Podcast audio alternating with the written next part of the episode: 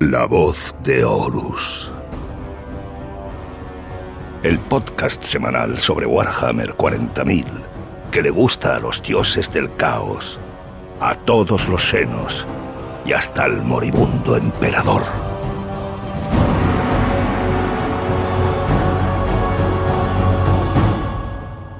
Bienvenidos al centésimo undécimo programa de La Voz de Horus. Bizarre se ríe aquí cuando ha escuchado el centésimo undécimo, ¿verdad? Y es que ya... El maestro de los ordinales. El maestro de los ordinales, sí señor. Ya van unos cuantos. ¿Y dónde estamos? Estamos en la Roca de Gibraltar, en el Peñón. Estamos en un torneo que eh, ha convocado aquí a casi 80 jugadores, 70 y muchos jugadores, de un montón de países. Steven Pardo, que lo conocéis porque hace poquito estuvo en el podcast, me estaba contando la lista de países y, y es que es, es, más grande que algunos torneos de tienda tienen participantes. aquí hay más países que participantes en algunos torneos. Y es una maravilla. Entonces, pues lo primero que vamos a hacer es presentar a los invitados de hoy. Los invitados de hoy, que el primero de ellos, por supuesto, Steven, es el organizador de este GT de Gibraltar. Sabéis que su página web es en Battle Reports, pues eh, tienen un montón de, de, reportes, precisamente, de batallas maravillosos al, al, estilo clásico, ¿verdad? Con fotografía, con narración, y que además de eso organizan eventos y han dado el salto a organizar un evento grande, más grande de lo, de lo frecuente, ¿no? Así que bienvenido, Steven. Muchas gracias por tenerme y hola a todos. Perfecto. Eh, tenemos a un par de jugadores también con nosotros. A uno que ya, bueno, es prácticamente. tiene la tarjeta platino ya de, de participante de la voz de Horus. Bizarre, ¿cómo estás? Hola Sandre, encantadísimo de estar aquí en Gibraltar, encantadísimo de estar asistiendo a este pedazo de GT increíble que se han currado la gente de SN Battle Reports con, con, la escenografía tan brutal que hay, el buen rollo y, y, la gente que ha venido pues de todas partes. Hoy he hablado con gente de Portugal, gente de Estados Unidos, gente de, de Gran Bretaña, gibraltareños propios y, y, los españoles que estamos aquí, entre otros, por señalar algunas nacionalidades y, y encantado de, de poder estar aquí. Qué maravilla y además te va bastante bien. Sí, me va un poquito bien. Voy ahora mismo, cuando estamos grabando este podcast, luego mañana será todo lágrimas y sueños rotos, pero, pero ahora mismo voy 4-0. Eh, así que tengo opciones de, de, llegar alto en el GT. Ya veremos mañana a ver qué tal se da en el tercer día de, de partidas, porque son tres días enteros son tres de. Días, viernes, sábado y domingo. De hecho, no hace mucho hemos hablado del GT de Talavera, que también va a hacer un formato similar de tres días y que es un salto muy grande, yo creo, en un torneo. ¿no? Es un salto a, a, a disfrutar del evento ya a, eh, realmente durante tres días. Estás pensando tres días en Warhammer a tope. Ya no es eh, voy a viajar el viernes, pero, pero realmente el domingo también es el día de salida. Mañana domingo quedan dos partidas. O sea, mañana no es el día de termino mi partida, que sobre todo la gente que a lo mejor no lleva muchas victorias o, o tampoco pelea por la cuchara de palo, está casi pensando más en la vuelta o en la fiesta de ahora que en la partida. Están pensando en la cerveza, más bien. Pero aquí quedan dos. Sobre todo Sean, el irlandés, ya hablaremos Sorry. de él. hablaremos de él, sí, de él siempre. Bueno, y tenemos también a un tercer invitado. Este tercer invitado, Chema, es la primera vez que va a estar en la voz de Horus, pero quizá hablaréis, o, oiréis hablar de él más adelante. Y Chema es otro jugador que lleva cuatro victorias de cuatro partidas. Y además estoy muy interesado en conocer y que nos hable de su lista. Y sobre todo, Chema, que tú eres jugador local, o sea, tú participas de los eventos de Same Battle Reports desde hace más tiempo, conoces todo esto muy bien. Y bueno, pues eh, va a ser muy interesante saber tu, tu, punto de vista ¿no? de este GT. Bienvenido. Hola, ¿qué tal? Me llamo Chema, muchas gracias por invitarme y poder ofrecer el, el que yo pueda explicar mi lista y mañana voy a enfrentar a Bizarre seguro. Vamos. No se sabe. No se sabe. No se sabe. Yo espero que no porque me acojona que te cagas porque no sé muy bien cómo funciona y cuando no sé cómo funciona en la lista normalmente me da un montón de miedo. Claro, porque aquí la primera vez que juego contra algo normalmente pierdo siempre por cutre que sea a lo que me enfrento. Lo dramático es que a Chema yo le voy a preguntar por su lista y tú estás aquí tomando nota, o sea, para uy, él es uy, dramático. Uy, claro. con lo mío lo bueno es que mi lista no tiene el, tiene el mecanismo un chupete, eh, los tres talos con el arconte burbujero, no, perdona, los tres Rabarger con el arconte burbujero, los seis talos y, y, los azotes y para de contar. Bueno, o sea, deja algo para después, deja algo ya, para después, pero, pero, vamos, que sí, que es la pero lista que la lista que de Chema es algo que no he visto yo jugar desde lo más parecido fue en un torneo que hicieron los portadores de la, de la condenación en Sevilla. Eh, vi algo ligeramente parecido, pero no igual. Y, y, la verdad es que yo cuando vi su lista, eh, nada más antes de jugar al torneo, dije, esta es de las listas más duras del, del GT. Y fíjate, al final, Además, efectivamente. es muy original, utiliza mecánicas que no se utilizan mucho. No vamos a hacer spoilers porque luego Chema nos vas a contar, nos vas a hablar de, de tu lista. Sí, luego os cuento cuando se vaya a Bizarre, no os Cuando preocupéis. se vaya a. Bizarre. Sí, porque realmente este programa, desde que lo estamos grabando hasta que se emite, pasa una semana, así que no va a poder escucharlo, vamos. Si, si lo, si lo echamos de aquí, lo escuchará tarde ya. Cuando lo escuche dirá, ah, por eso perdí. Claro. Muy bien. Bueno, pues eh, nada, antes de empezar sí que vamos a recordar que si queréis tener buenas mesas hay que utilizar escenografía que bloquea la línea de visión. Steven nos puede hablar mucho de eso porque de hecho en este torneo hay la regla de ITC que hace que se bloquee la línea de visión de la parte baja de las ruinas o de los edificios que tienen ventanas. Y es una regla que inicialmente cuando te la cuentan dices, bueno, muy bien, pero cuando estás jugando te das cuenta que es importantísima porque prácticamente toda la infantería o, lo que no es infantería pero tiene tamaño pequeño está es muy fácil bloquearlo, ¿verdad? Por lo tanto, si queréis escenografía de ese estilo, ya sabéis que Bandua Wargames tienen una escenografía prepintada excelente y también unas ciudades de orcos, Orcaburgo, que estoy viendo una muy parecida, que no sé si de hecho Steven es un Orcaburgo, pero es muy similar. Y bueno, pues nada, en Bandua Wargames tenéis todo esto y siempre todo Games Workshop a 15% de descuento. ¿Qué más? También recordar que en Minotauro, ediciones Minotauro, están todas las novelas de herejía de Horus y que además acaba de salir la 37 ya. Así que no vayáis dejándolo porque sale una cada dos meses. Si lo vais dejando, pues cuando queráis empezar a leer vais a decir, oye, tengo 21 por leer. Qué pereza, ¿no? Así que hay que ir a buen ritmo. Casi a ritmo de Marina. Y por lo demás, metemos eh, ahora lo que va a decir Bayor sobre las opiniones que vamos a verter. Y después de eso, pausa musical y empezamos a hablar del GT de Gibraltar. Recordad que si nos hemos equivocado en algo o si tenéis algo que aportar, sois más que bienvenidos en los comentarios. Y también debéis saber que lo que decimos en este podcast es nuestra opinión, y las opiniones son como los culos, todos tenemos uno. Y en un torneo, el único culo que importa es el del árbitro, así que trátalo bien o el tuyo estará en peligro. La estrella más brillante, el primero entre iguales, general de generales, el hijo primogénito, dirigiendo su legión, vencedor de un lobo lunar, brillante emisario, invicto líder, descabezando el puesto de mando enemigo, con la verdad imperial como guía, espíritu vengativo, su buque insignia, herido de muerte en Davin Portemba, Lupercal, señor de la guerra. Las opiniones son como culos, y en el Murnival cada uno tiene el suyo. Proliferación de logias, planes secretos, poniendo en jaque al imperio. Con golpes maestros, en Isba, masacre al leal, revelando la verdad de la traición fraternal, entregándose al caos, buscando la divinidad cuando molecharde, sacrificios rituales con la muerte, el fin del hombre en ciernes, pasos que le llevan hasta el trono cuando las nueve legiones asedien tierra, cubriendo su esfera con guerra, como en el cisma de Marte, el cambio de las órdenes al lobo, la espalda de Magnus se parte, la sed de sangre en Signus que tentó al ángel, el león atrapado en tramas, cuchillos por la espalda en cal, ultramar en llamas, su legado un sangra el imperio, es la voz de Horus, la voz de Horus, la voz de Horus, la voz de Horus, diez mil años en guerra, la voz de Horus, la voz de Horus, la voz de Horus, bienvenido al conocimiento, porque suena la voz de Horus. Pues estamos de vuelta y vamos a hablar del GT de Gibraltar. Primero porque estamos en medio del GT de Gibraltar. Esto, este programa no lo estamos grabando antes del GT ni tampoco después. Creo que es algo muy interesante poder testar un poquito cómo estamos sintiendo el GT cuando van cuatro partidas de seis, cuando es sábado por la noche, pero el domingo es muy largo. Creo que eso, Steven, es muy importante. Y ahora nos contarás por qué tomasteis esta decisión, ¿no? De hacer seis rondas y cómo lo estamos viviendo, ¿no? Ahora voy a dejar a Steven un rato, pero antes a los dos jugadores les voy a preguntar. Primero al jugador nuevo en este evento, a Bizarre. Bizarre, ¿cómo está siendo para ti este GT? ¿Qué te esperabas? Porque en tu caso sí sabemos que tú llevas ya varios meses eh, sabiendo que vienes y preparándote para ello, pero ¿cómo te lo has encontrado? ¿Era lo que te esperabas o, o no? ha estado a la altura de mi expectativa y de hecho la ha superado con creces. Eh, llevo, eh, llevo bastante tiempo esperando a poder venir a, a, este evento, bastante, bastante tiempo, y más tiempo todavía para eh, entrar en uno de los que ya hablará Steven, supongo, ahora de ellos, de los No Retreats, que es el torneo insignia de SN Battle Reports. Y de hecho, este podcast no es más que una excusa para hacerle una pinza aquí entre Sainz y yo a Steven y que nos invite a un No Retreat.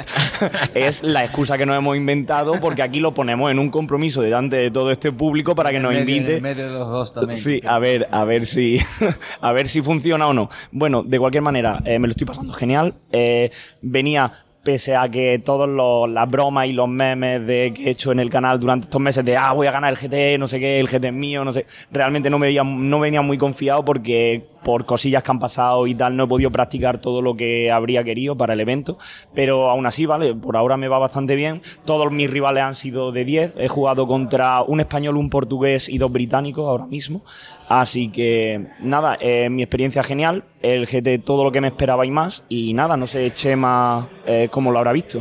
Bueno, con Chema la visión es diferente, porque Chema ya conoce esto. Pero este evento sí es nuevo, ¿no? Este evento es nuevo. Es nuevo. es un gran acierto. ¿eh? Cuéntanos, cuéntanos un poquito qué diferencia hay entre los eventos que tú sueles eh, vivir aquí en Gibraltar y lo que hoy está pasando, este fin de semana largo está pasando? Pues la verdad que los eventos se hacen hace varios Steve. Yo llevo desde los principios con él viniendo a otros torneos. No, no me pierdo ningún torneo y si me lo pierdo me fustigo y luego ya, ya intento ir a sea, hago, vamos, malabares por venir. Hay, hace muchas localizaciones y esta es, una de mis favoritas porque es un... ¿Qué es este exactamente? Un, eh, Esto era unos barracks, ¿no? Barracks unas barracas. Unas militares. militares antiguas que se usaba eh, hace mucho, mucho tiempo y se fue y la han arreglado mucho y ahora queda, vamos, impresionante. Es un sitio muy, muy, muy bonito. Me gusta, vamos, cómo está puesto, las mesas, en los techos súper altos, mm, temperatura ideal, que eso es unos torneos importantes, huele bien hay, que es importante también. Sí, sí, parece que no, pero es importante. Sí, sí, las barras, los gritos puestos en bandeja, no le falta ni una pizca de detalle. Eh, has, mencionado un par de cosas muy importantes. Hay barra en la zona de, las mesas, el baño está al lado, realmente las comodidades no hacen un calor excesivo ni muchísimo menos. También es buena época, muy buena época. Eh, Eso es muy importante para los torneos de, coger la, época bien, porque en el verano se hace mucho calor, tiene que tener eh, aire acondicionado o, tener un, lo que es un hall para... para, y, eso te limita los lugares que puedes eh, exactamente, elegir, y, los meses también. Claro. Un mes es muy importante. También tiene que mirar en, qué mes eh, otros torneos grandes que hayas que haya en Inglaterra y eso para que siempre estén libres para que vengan la gente de Inglaterra y de otros sitios. Claro, eso es muy bonito y nosotros en el circuito más nacional de torneos, Bizarre, tú lo conoces bien, claro, uno solo tiene que estar atento a qué está pasando en pues, Madrid, Valencia, Galicia, eh, Málaga, Barcelona, pero en el caso de Steven tuyo, tú estás pensando ya para poder atraer jugadores internacionales no solo en un país, de hecho en varios, ¿no? Por supuesto en Inglaterra, pero eh, eh, España, Inglaterra, más lo que tú nos decías, más, sí, franceses, portugueses, tenemos, creo que son otro, americanos. Ocho, países creo que se representados, sí, tenemos de Rusia, de Polonia, eh, españoles, de portugueses, americanos, canadienses, eh, y muchos más. que de Francia, sé que han venido dos jugadores de Francia y también eh, muchos que han jugado para el equipo de la ETC, aunque son jugadores que son de muy buena calidad también, que muy contento que hayan venido todos desde, desde allí hasta, para este evento. Bueno, entonces hemos hablado ya de la elección de, las fechas ¿no? y, de, por qué, ¿no? Y la verdad es que se nota, se nota lo del clima, se nota el ambiente, pero creo que hay que hablar ya de las mesas, Steven, de las mesas. Aquí tienes eh, casi 40 mesas montadas, que hay mesas temáticas, una muy especial, además. Eh, hay, hay mesas que ya no son los que bloquean línea de visión, es que además es un gusto verlas, porque no son solo prácticas. Digamos que el epítome de lo pragmático es el torneo de Londres, famosamente o bueno, desgraciadamente conocido porque tiene, tenía trozos de poliespan. ¿Era eficaz para jugar a Warhammer? Sí, en realidad sí. Pero eso no es Warhammer. Eso no es Warhammer. Chema, opina lo que quieras porque eso no es Warhammer. Exactamente, yo únicamente juego figuritas con pintar, con fotografía de calidad. Es que tengo muy poco tiempo, último trabajo, familia y tal, y, para un rato que tengo buena partida, lo que he hecho en calidad. Aquí hay un grupo muy bueno, de jugadores también, que tienen unos ejércitos pintados. Está Manolo Vindicare, que tiene un pedazo de ejército de sangriento y de lobos espaciales. Está Javi de Almería, de Elegido también, con sus Tau. Hay, hay un montón de gente. Es que son ejércitos muy cuidados los que vienen, pero porque las propias mesas los llaman, ¿no? De alguna manera. Bizarre, tú has estado en muchísimos torneos en España.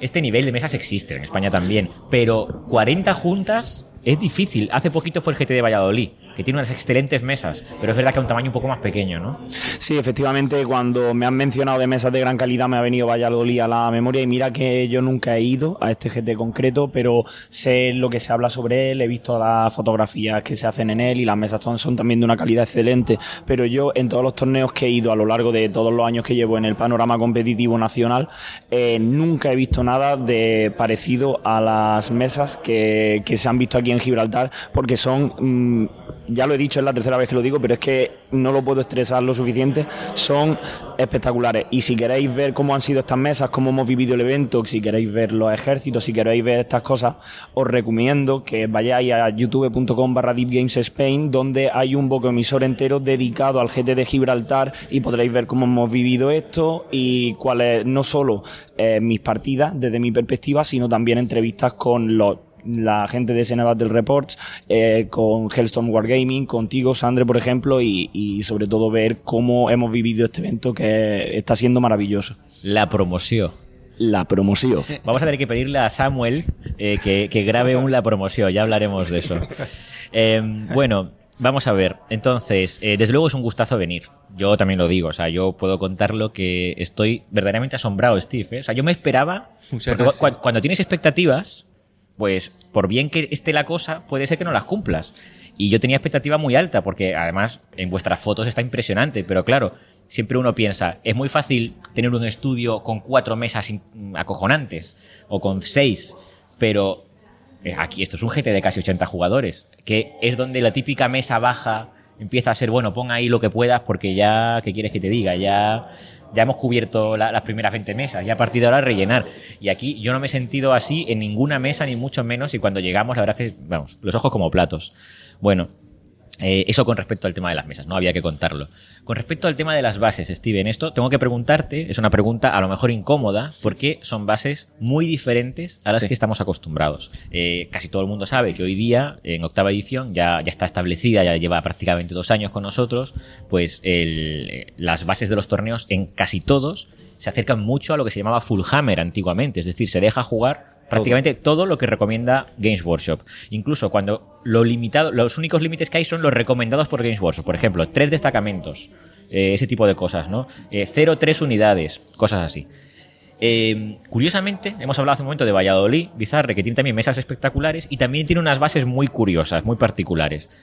Steven, ¿quieres contarnos, para que la gente entienda por qué hablamos de ello, muy brevemente, qué bases habéis pensado para Gibraltar y luego, luego debatimos sobre ellas, ¿no? Pero ¿cómo son las bases? Eh, pues mira, eh, pensando, empezando por las bases, es algo que siempre vemos eh, metido en lo que es eh, la- los reportajes y todo, nunca nos han dado supping, supping, ¿sabes cómo es supping? De Lo que es, la- es me- el, mezc- el mezclar la- los ejércitos. Ah, sopas, sopas, sopas, sopas, sopas, claro. en claro. inglés es, es soups. Eh, Para mí es algo que no me ha gustado nunca, nunca me ha gustado, no creo que tiene que estar permitido. Es algo que para mí ju- tropea lo que es eh, el juego y, y tropea lo que es el ejército eh, solo con su códex. Eh, cada ejército tiene que tener lo que es una, una falta. ¿no? Una falta de que, de que, de que haya un fallo que tú puedas, eh, cuando tú juegas con otro ejército, lo puedes, lo puedes partir. Pero claro, al tú tener sopa, pues tú el fallo ese que lo está, que, que tiene lo está, Lo estás tapando lo estás con- con otra otro. facción. Y yo, para mí, eso para mí es algo que en verdad no, te- no está supuesto ser, con que para los torneos lo tratamos de, de, de cambiar lo más posible. Eh, Son unas, unas, aunque no so- solo tiene que ser códex solo, no se puede mezclar, no puede, no puede ser sopas. Lo único que hemos tratado para este torneo es que los Imperial Knights, la, Imperial Knights, eh, los pueda usar con cualquier eh, eh, Imperium. Sí, eh, como ah, que quieres tu imperio. Imperial. Y Renegade Knights, tres armigueros de Ariman. Sí, eso es lo único que vemos permitido para, para de, de, de, de sopa, ¿no? De, de soup, como se dice en inglés. Sí, sí, sí. Eh, pero es algo también que para la siguiente no lo vamos a permitir tampoco. Ni Porque siquiera. vamos a ser tu, tu libro, tu códex solo y ya está. Y, lo, y, y, y le saca lo más posible es eso. Y que venga un valiente con ocho asesinos, no, con 12 asesinos en mesa y a ver qué hace. Ya está. Espérate que gana. Exactamente. Yo creo que el juego se, se, se pasa mucho mejor, ¿no? Yo, yo he ido mucho a GT en Inglaterra y vas y estás jugando los mismos. Mismo. Estás jugando contra, contra una, un, un destacamento de Talos, contra otro destacamento de Gennari, y la tercera son tres voladores de Alaito Claro. de Rangers. Es- Y, y, y juega lo mismo, y lo mismo, y lo mismo. Es y- que aquí se ven los buenos jugadores de verdad. ¿eh? Exactamente. Aquí, se ven aquí jugadores tiene muy que ser un general bueno para, para ganar con lo que es un códex sin, sin fallo de, de tener que reemplazar con otros destacamentos de otros códexes. Yo te aseguro, Steven, que en mis cuatro partidas que llevo por ahora sí he tenido la sensación de que la partida estaba decidiendo por las decisiones que toman los jugadores y no por sus listas. Eso es muy bonito. Sí, es muy bonito. Pero claro, yo llevo dos victorias, dos derrotas. Bizarri y Chema, que llevan cuatro victorias, a lo mejor sí han tenido que enfrentarse a listas que a, a priori dices, esta lista va a ganarme. Porque incluso cuando vas con monocódex, hay códex muy fuertes. Sí, más que eso, otros. sí, eso hablando de, ¿no? de, yo sé que eh, Drukari, Drukari va- Drukari va es fuerte, muy fuerte, Tau y con Tau muy fuerte, fuerte, mucho, mucho. eh, Guardia Imperial, sol- eh, solo. Me llama la atención ver pocos orcos. O no sé si no me he Eh, fijado hay mucho. dos, Hay- tres, tres, tres hay. Tres, Hay tres, es, es Ah. muy baja representación de un códex que normalmente sí es verdad que se utiliza mucho el triple batallón en que se mezcla un poco un par de sus clanes, pero aún así yo me esperaba que podía haber gente que le sacaba provecho a los orcos. También es que los orcos yo creo que sufren en estas bases un poco porque mm, eh, normalmente lo que llevan es lunas malvadas y soles malvados, Sí, lunas es. malvadas para el disparo, soles malvados para el asalto. Entonces, al carecer de uno de los dos, se queda no, no siendo del todo bueno en, en combate cuerpo a cuerpo desde el punto de vista competitivo de caigo a 9 pulgadas de ti y tengo una carga de 8 repitiendo uno o los dos dados, lo que yo quiera, y mientras tanto mis saqueadores, estoy juntando dos peñas de saqueadores detrás y te estoy tirando no sé cuántos mil tiros a 5 más, haciendo daca daca daca y, mm, y al final de la fase de disparo disparando de nuevo. Entonces, como no puedes hacer esa sopa, entre comillas, entre los propios clanes orcos, han perdido un poco. Aún así, yo me esperaba ver eh, dos facciones, yo me esperaba ver más representación aquí porque consideraba que eran codes muy fuertes, que son el codes demonios. eh, por sí solo me parece un code fortísimo, si bien jugado, que Chema aquí nos hablará luego de su lista, que es precisamente de esta facción. El más fuerte. El más fuerte. El más fuerte. No, pero eres, eres optimista realmente. El códex demonios, aunque se juegue en Sí, monocodex. yo, hay- yo no lo pondría como hay- muy, no. muy fuerte tampoco. Hay Hay muchos bears, monocodex, hay muchos Los portadores de plaga, Nurgle y. Sí, sí, efectivamente, efectivamente una, li- una lista pura de portadores de plaga es verdad que es una de las tops, pero ya le, está, pero ya muy, le estás quitando. muy aburrida y, también Le estás quitando guardia de la muerte, de donde saca exactamente donde saca lo, buenas. lo- lo que, lo, lo- lo bueno también de ahí. Claro, hay un par de unidades muy buenas, muy potentes de guardia de Claro, la muerte, pero que tiene tie- la palabra clave Nurgle. Siempre Claro. tienes que pensar en la meta de este torneo concreto en donde no te vas a encontrar una sopa Inari, donde no te vas a encontrar eh, una guardia imperial con un castellán y con tres hermanos capitanes en moto, donde no te vas a encontrar cosas así. Entonces, cuando mm, bajas un poquito estas, estas sopas, ¿vale? Que yo mm, vaya por delante, yo respeto a la gente que le gusta la sopa y tal. Yo mismo, si voy a un torneo competitivo y me lo vaya a tomar en serio, es mm, probable que sopee, porque en el competitivo te da una ventaja matemática abrumadora. Y eso incluso jugadores que son muy narrativos y que les gusta mucho la narrativa, cuando van a competir en serio se los ve sopeando, como por ejemplo el, el caso de mi eterno ídolo Lawrence Baker, aquí muy amigo de Steven, eh, que incluso, aunque él es un sopear, jugador súper narrativo, cuando va a los torneos realmente grandi- grandes, sopea, porque Y- sabe que si no está y- en y una no- desventaja y no- matemática y no, le gusta, no le gusta y no le gusta pero lo tiene que hacer si quieres competir lo quieres lo tiene que Efectivamente, hacer. efectivamente. Entonces, eso. Y luego otro codex que me ha parecido muy poco representado ha sido precisamente los orcos, que yo creía que iban a verse mucho más de lo que se están viendo, sobre todo con eh, soles malvados, con horda y horda y horda de orcos. que explicar a los oyentes que hay un drama en esta mesa y es que tienen que compartir micrófono Bizarre y Chema. Entonces el pobre Chema Sí, no puede sí. hablar, claro. Porque a Bizarre le gusta Él más apenas- el a micrófono apenas habla, caramelo. Pero, pero bueno, es, es comprensible. A mí me pasa lo mismo. Yo quería hablar más con Steven de las bases y todo eso. Pero Chema, por referencias, han hablado del Codex Demonios. Eh, tú estás jugando una lista de demonios que lleva cuatro victorias ya y que es una lista de demonios además muy original. Y la que les queda. Esto no es, esto no es una netlist. Tú no has ido a Google y has puesto No, no, How no. to play Daemons, ¿verdad? Entonces, eh, luego nos cuentas la lista, pero lo- luego ya en detalle. Pero sí eh, el tema de, ¿tú te esperabas más jugadores de demonios? ¿Qué opinas Claro. sobre lo que dice Bizarre de, está bien el código de demonios? Porque Steven y yo hemos hecho así, no con la cabeza. ¿Cuál es tu opinión? Claro, es un- muy difícil, tiene muchas habilidades y yo exploto también en mi codes una habilidad que es la invocación, pero me cuesta mucho usarla. Tiene sus truquitos también para que mm, te puedan, digamos, darte, pero me arriesgo mucho. Yo mm, pierdo muchas unidades y pierdo, pero el daño lo hago al Claro. principio. Luego hablamos de tu lista, pero ¿tú qué opinas sobre el Codex Demonios? Está muy bien. O sea, ¿Crees que puede competir en monocodex eh, así, en, en un torneo como este que está, está fuerte? Es decir, te esperas, por ejemplo, si tú ganas mañana Gibraltar, te esperas que en la siguiente edición haya más gente que diga, vamos a llevar demonios que... No, no. No. seguro, seguro Son muy no. difíciles de usarlo. Son mucho, mucho. Son muy difíciles. Eso que me gusta. Eh, uno o dos fallitos en, en el juego y, y lo, y lo tiene perdido. Chema lo conozco ya dos años, lleva jugando Demonios Zinch más bien que nada. Lo juega muy bien, sabe exactamente lo que está haciendo y ahora bueno, iremos más en detalle lo que es la lista, pero es una, una lista que yo personalmente no la he visto nunca. Yo tampoco. Em, otra cosa también es que Chema sabe el formato de nosotros muy, Sí, muy sí. bien, con que se la ha estudiado muy bien, ha ido para atrás la casita y, y ha, ha empezado se nota de cómo trabaja las cosas. Ah, la, la ha visto, está, la, ha visto, está jugando un par Sí. de partidas hoy y la verdad que sabe lo que está haciendo, ¿no? Y es muy importante saber lo que está haciendo con esa, con ese mundo codex. Hay una cosa que dijo antes Bizarre que me gustaría sacar ahora, y es que habló de en torneos más competitivos o más narrativos, que todos lo hacemos, todos, todos los clasificamos así.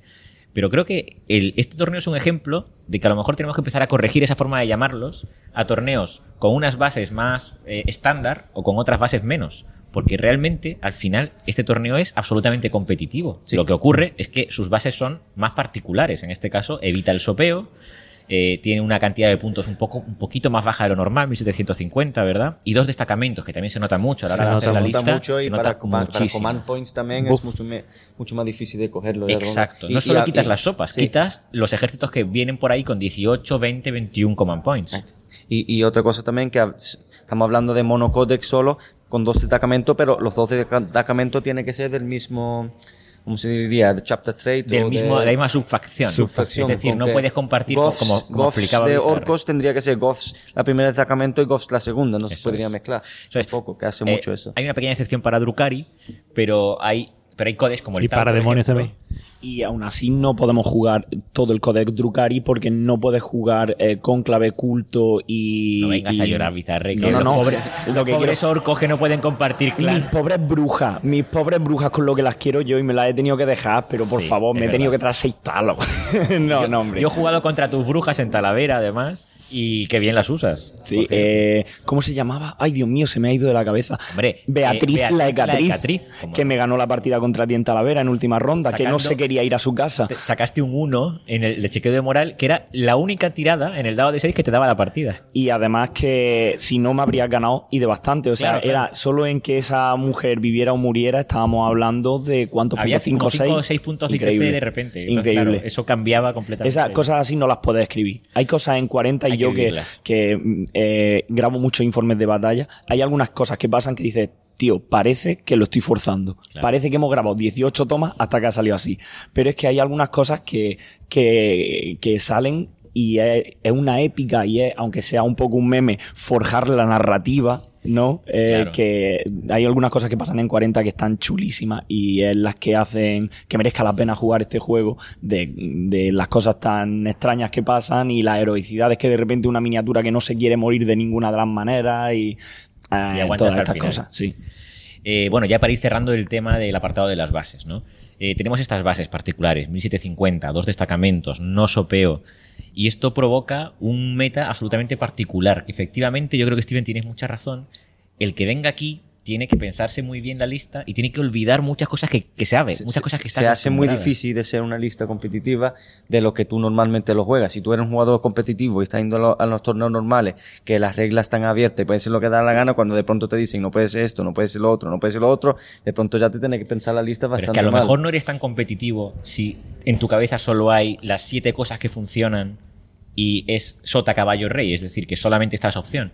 Eh, a lo mejor la parte competitiva de construir listas, que es muy bonita en Warhammer, muy bonita, también hay que meterla y este tipo de destacamentos Sí, pero- lo hace, ¿no? Nuestro compañero Brotor, por ejemplo, estoy seguro que va a venir a la siguiente edición conmigo porque él está empeñado siempre en jugar monocódex de ángeles sangrientos, que es dificilísimo jugar monocódex de ángeles sangrientos. Eh, ¿Y, ¿Y dónde mejor va a poder encontrar algo así con unas fases como las vuestras? Va a venir feliz de la vida. Eh, sí, yo quería comentar que Steve antes de esto hizo un torneo de entrenamiento que vino estupendo, porque las misiones son muy particulares. Y yo ese torneo lo jugué con Tiránido.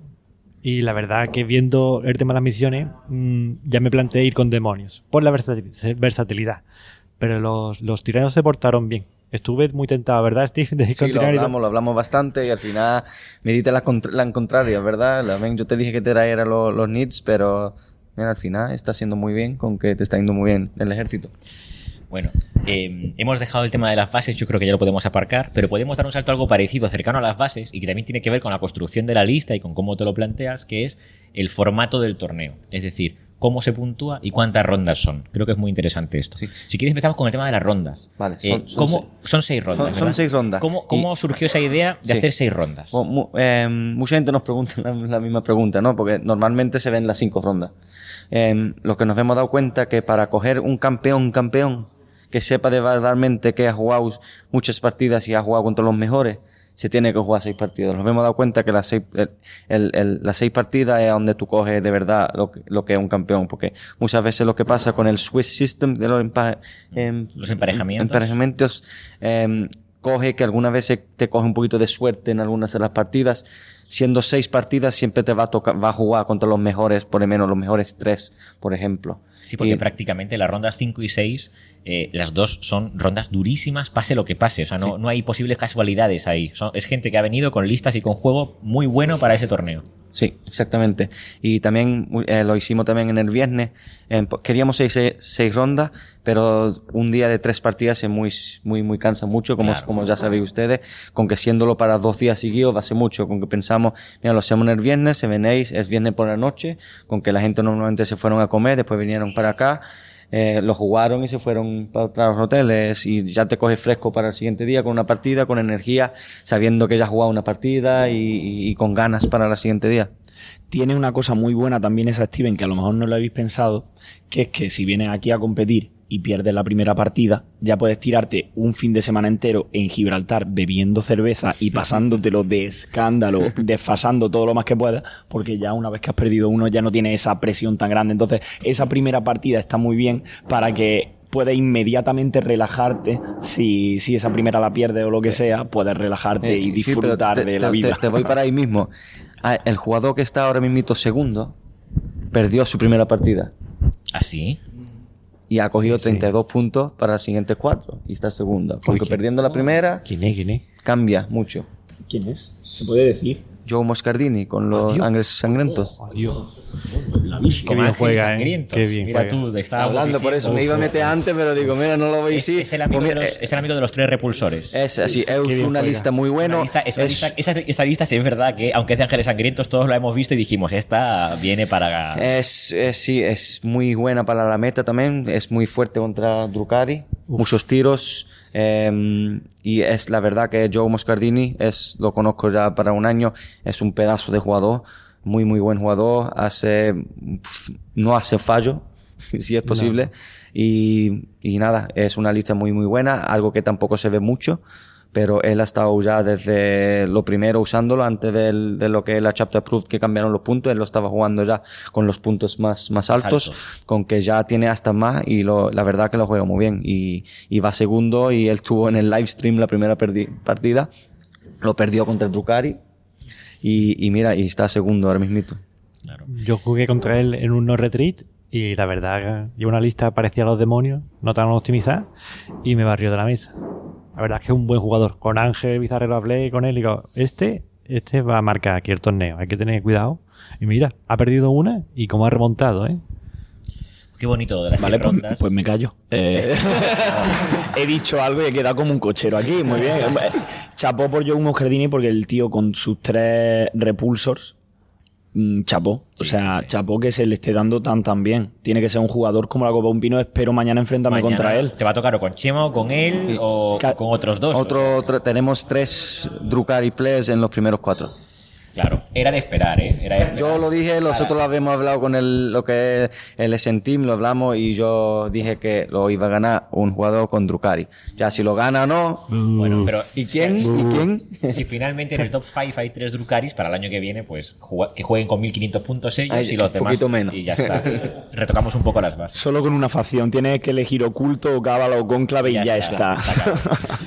Eh, bueno, eso sobre las seis rondas yo creo que es estupendo. Eh, sobre el tema del formato de puntuación. El formato de puntuación también me parece muy interesante porque, eh, pues bueno, por ejemplo, hay dos bastante importantes en el mundo. Uno es el ITC, ¿no? ITC, que es el formato estándar de Estados Unidos, que más se juega en Estados Unidos por lo menos. Y luego tenemos el formato del ETC europeo, donde se mezcla Guerra Eterna y Vórtice. Pero se mezclan con una igualdad de peso. Es decir, las dos partes pesan lo mismo en la, en la, de alguna forma en la puntuación. Sin embargo, aquí lo que tenemos es un sistema Una mezcla. que es una mezcla porque está la Guerra Eterna y el Vórtice, pero le habéis dado un cierto peso para que la Guerra Eterna pese un poco más. No quiero tampoco entrar en muchos números porque puede aburrir, pero por, por decirlo, por simplificar, la Guerra Eterna pesa un poco el 60% de la partida y el Vórtice pesa un 40%. Y ahí luego están las terciarias que van por otro lado, pero vamos, que al final es algo parecido, ¿no? ¿Cómo, también, ¿Cómo surgió esa idea de hacer algo parecido a ETC, pero poniendo esa diferencia de pesos y que la guerra eterna sea más importante? Tiene que ver con los chapter approved, supongo, ¿no? Sí, Con las eh, misiones. las misiones nuevas de Chapter Proof tienen mucho que ver. Si eh, los que la habéis jugado, la, la verdad que están muy, muy bien las nuevas misiones. Y, y sí, ha- haciendo las puntuaciones así, em, lo, que, lo que hacen es que si tú pierdes una partida, todavía puedes, si tú ves que estás perdiendo una partida, te- todavía te puede ir bien cogiendo algunos puntos, ¿no? Lo hemos hecho para que, para que si no te está yendo muy bien, todavía puedas coger ciertos puntos, ¿no? Nos dimos cuenta que, que la puntuación como lo estábamos haciendo antes, si tú perdías por uno o dos puntos solo, cogía cero puntos. Y vimos, Claro. y nos dimos cuenta que en verdad no está bien, porque la partida a lo mejor estaba mucho más cerca de, de lo que le dábamos los puntos, con que los hemos hecho otra vez para que si la partida te va bien y está cerquita, pero te ganan por un punto, te llevas puntos para casa. Y yo creo que eso hace mucha diferencia.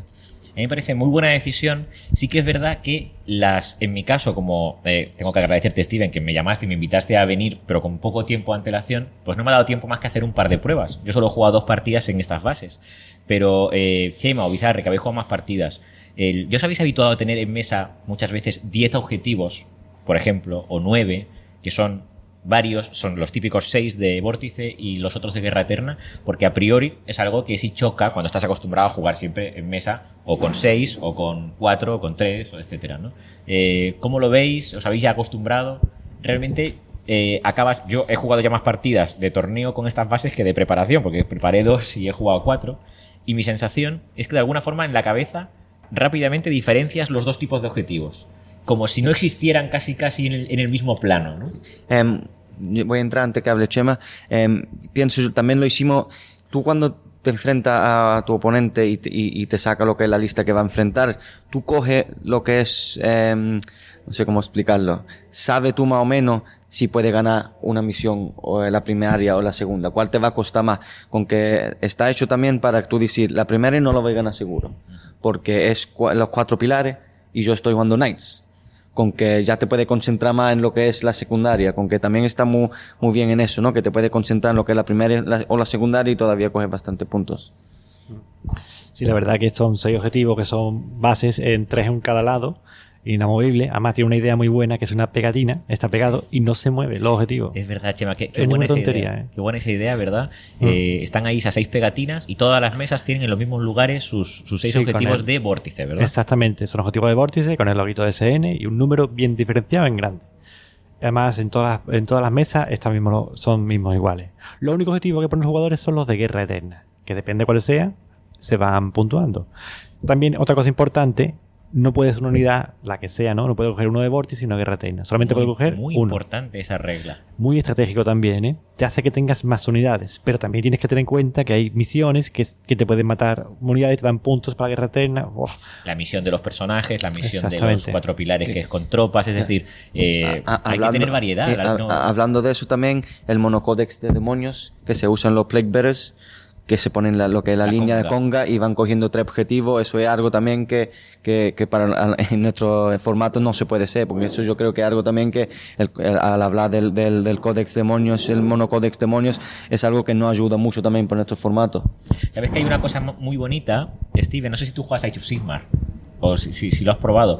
Pues en Age of Sigmar eh, pasa una cosa, una regla que pusieron en esta nueva edición, que ojalá traigan a Warhammer 40.000, que es que cuando, eh, que además tenemos aquí gente que sí sabe jugar a Age of Sigmar, ¿no? En el público, que eh, cuando tú matas, cuando tú retiras bajas, si retiras bajas y tu unidad se convierte en dos o tres bloques separados más de la coherencia, cuando acaba esa fase tienes que matar todo, o sea, solo puedes dejar un bloque vivo.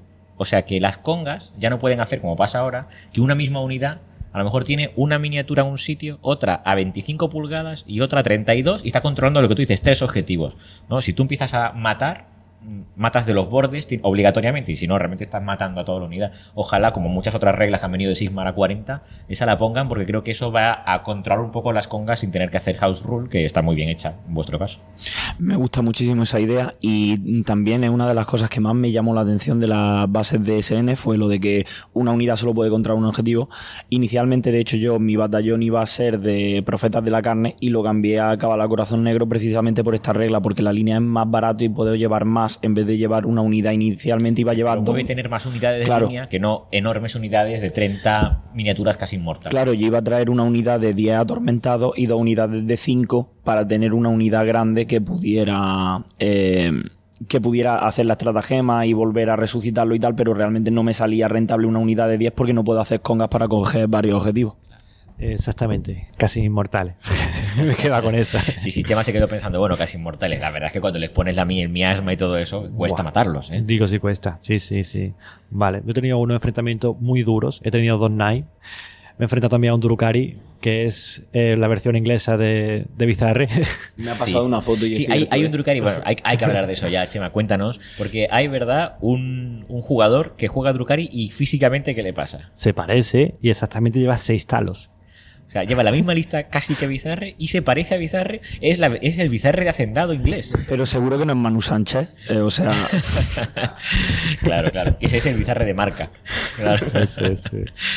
Bueno. Y luego tenemos qué códex están más poderosos definitivamente entonces con esto. ¿no? Hemos, hemos ya hablado antes un poquito de algunos. Hemos hablado del tema de Drukaris.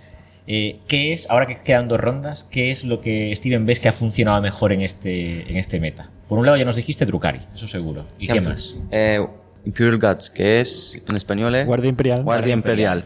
Eh, un fallo también que hemos hecho, que, lo que como dije, lo queríamos tratar, es que habíamos permitido que los, los Imperial Knights se puedan juntar eh, con, lo, con lo que es cualquier eh, Imperium y eso le favorece mucho, ¿no? Si tú tienes un castello atrás con lo que es, con lo que es eh, el guardia imperial lo hace muy fuerte, con que yo creo, y el Tau, el Tau ahora con lo que es el chapter approved y los puntos es, es muy, es muy importante y, y muy, muy bueno de verlo. Están en un, una meta muy alta ahora mismo, está mucho más barato, los Riptides están muy baratos y como te cogen el primer turno, te aclaran. Y pueden funcionar solo con un Sept, ¿verdad? Exactamente. Es verdad que si Tau, Es que el Tau Scepter de em, Overwatch en, en 5 y 6 es, es, brutal, espectacular. es espectacular. Hay ciertas unidades que pueden aprovechar bien Borkan o Sacea, etcétera, pero realmente el bueno eh, casi siempre es Tau. Eh, venga, pues vamos a hablar entonces de Chema, de tu lista. Porque ay, ay. la de Bizarre ya se la sabe todo el mundo y si no en Deep Games pueden ver no solo eh, jugar a, Dricari, a, a, Bizarre con Drukari, sino que pueden verlo preparando este torneo. Tienes tres vídeos, son cuatro, tres, ¿no? Sí, tres vídeos preparando el torneo con una lista que va variando dos cositas menores, así que os hacéis una idea. Chema, cuéntanos tu lista. Demonios bueno. puros y lo primero hay que hablar ya. Y puntos de refuerzo. Sí, sí, sí. Eh, Bizarre, tápate los oídos. y, no, y no 220 puntos de refuerzo. No, no, 400 y pico, sí. Hace, Mi lista es de 1330 puntos. Solo como una introducción, hace no mucho, en Las Vegas, eh, hubo un jugador que llegó al top 8 con más de 600 puntos de refuerzo, que llevaba un carrito con demonios, un carrito con, con 200 miniaturas, y mucha gente, por lo menos aquí en España, en el ambiente de, de jugadores que le gusta el caos, empezó a, a comentar, oye, cómo funciona esa lista, nadie lo sabe, hay que, hay que saberlo y nadie, nadie tuvo la oportunidad de, de, encontrar un reporte ni nada y un poco hay una leyenda al respecto de este hombre, aparte de jugar bien, cómo lo consigue. Así que, Chema, tú casi, casi. Casi, casi, casi pero casi, yo soy más mono, monotemático. El libro, el libro de los secretos, es, Exactamente, sí, mi lista es muy particular, ¿vale? Son 1330, como he comentado antes. Deja de apuntar, avisar, está apuntando aquí. Eh, en fin, mi lista en sí son, es muy sencilla. He jugado Areno del Retreat y era una pura de Zench. ¿Qué pasa? Que me faltaba aguante. He metido las unidades de Nurle de 30 de portadores con todos los héroes de Nurle. A, a, costa de perder los bonos de los focos de destacamento, ¿no? De ser sí, puro sí. de un dios. Exactamente, lo he perdido con todo lo de mi alma, y pero bueno. que el de Zench tampoco es el mejor. No te creas. Quítale un ataque gordo a un caballero. Ahí está. No, sí, ahí. no está mal, pero. En un momento el, dado. de, el de Corne tiene una utilidad muy evidente. Sí, sí, ¿no? ese sí está perfecto, vamos. Pero un juego, vamos, Zench y Nurle, mi lista de principio de la venta así. Y hago mucho las antiguas Star. De las burbujitas y todo esto que se movía. ¿Qué pasa? Que utilizo mucho una unidad que la gente la tiene muy infravalorada, que son los Exalted Flamer. Son unidades de que vuelan, que tienen un arma que la puede cambiar, que son tres disparos de fuerza mm, 9. Que hay que explicar que esto, hasta el chapter approve último, era Sí. un de tres disparos, ¿verdad? Sí, no, no, no, era un D3, luego lo cambiaron a 3 en el Codex. Ah, perdón, eso es, un de tres en el index, eso es tres en el códex, correcto. Sí, y luego los, lo han bajado a Lo han 70 bajado de puntos. puntos. Eso es, en el chapter lo han bajado de Sí, yo hablé con el hombre de Nottingham y le dije, bájalo. A ver, que a ver me si lo puede. Que Tengo aquí cinco pintados y claro, Tengo nueve, oye, que yo, yo sigo los números de Zench para que tengas. Ahí dice el hombre, oh, perfecto, y ya está. y nada, juego con la sinergia esa de las invocaciones. ¿Qué pasa? Que hay una regla que es- no la puedes meter tres, pero las invocaciones puedes meter todas las que tú quieras. Claro. Y Es yo- parte de la Las invocaciones tienen muchas trabas, así que qué menos que por lo menos te dejen salir de la restricción del destacamento, por ejemplo. ¿no? Exactamente. Claro, estos me disparan, me hacen también contra gente que tenga menos 2, puedo utilizar los Flammer, tiene fuerza 5, 6, dependiendo, ¿no? De si tengo el heraldo cerca o no. El heraldo tiene un rasgo en la guerra que repito los 1 para herir, a 9 pulgadas, como Zench manda. ¿De heraldo usas el típico heraldo disco o un heraldo No, a pie? heraldo al- andando. Va, ese está perfecto. No, total, tú vas con tu Death Star y ¿para qué vas a ir en disco? Sí, sí, este lo voy escondiendo, dándole los 9, y sé que tu general quién es. Digo, ¿tú lo ves? Ahí está escondido. Ando 9 aquí a- al personal. Claro. Y tengo una miniatura que siempre me ha gustado mucho porque mm, es muy mítica en el mundo de 40.000 que es Velacor. Velacor, ahora la han bajado mucho con el Chapter, la veo más jugable y tengo y tiene el hechizo para mí el mejor del juego, el de Sex. Eso hace que un caballero muera en un turno con lo de Sarte Flamer. Hace que cualquier cosa desaparezca. Pero es difícil de lanzar cuando no tienes un bono fuerte para lanzarlo. Exacto. O cuando no eres Magnus, no eres Harriman o un High Claro. Magister de, de Claro, pero yo, hijos. por ejemplo, tiro un hechicito con el- mi mago en plan humilde. ¿eh? Tiro un dado de repetir. El, el hechizo de repetir. Fate. Exactamente. Y ahora puedo repetir un dado. Ya voy tirando con el, el Nurle, que tiene un héroe de Nurle, ¿no? Con los otros dos héroes también, ahora lo comento un poco. Para que tenga menos un impacto a la unidad de Nurle, que ya se convierte en un menos dos. Y otro hace repetir un dado. Y cuando ya está el Belacor en su puntito, pues tiro, aunque sea con un 8, dos dados. Si fallo con uno, pues nada, pues con este lo repito para tener un 6. Si no, con otro command point, merece la pena. Si, si me llama un caballero en turno, bueno, va a tener el 8. Y poquitas veces falla, ¿eh? Porque ya son. Fate es maravilloso. Yo, yo lo uso para lo mismo, pero para saltar con Sangors también buscando el 8, eh, como Exacto. el músico. Y efectivamente, cuando tienes el Command Roll más el Ace of Fate, es fácil conseguir el 8 relativamente. Claro. Y otra cosa también que llevo, llevo una unidad que no se suele ver mucho, que es el Ville Piper. ¿No? Del flautista, el, el gaitero, El ¿no? El gaitero, exactamente. Que eso que chequea con 2 de 6. En combate no hace nada. Ayuda a la gente, de, a la gran inmundicia, que no llevo, ni nuletes, tampoco llevo.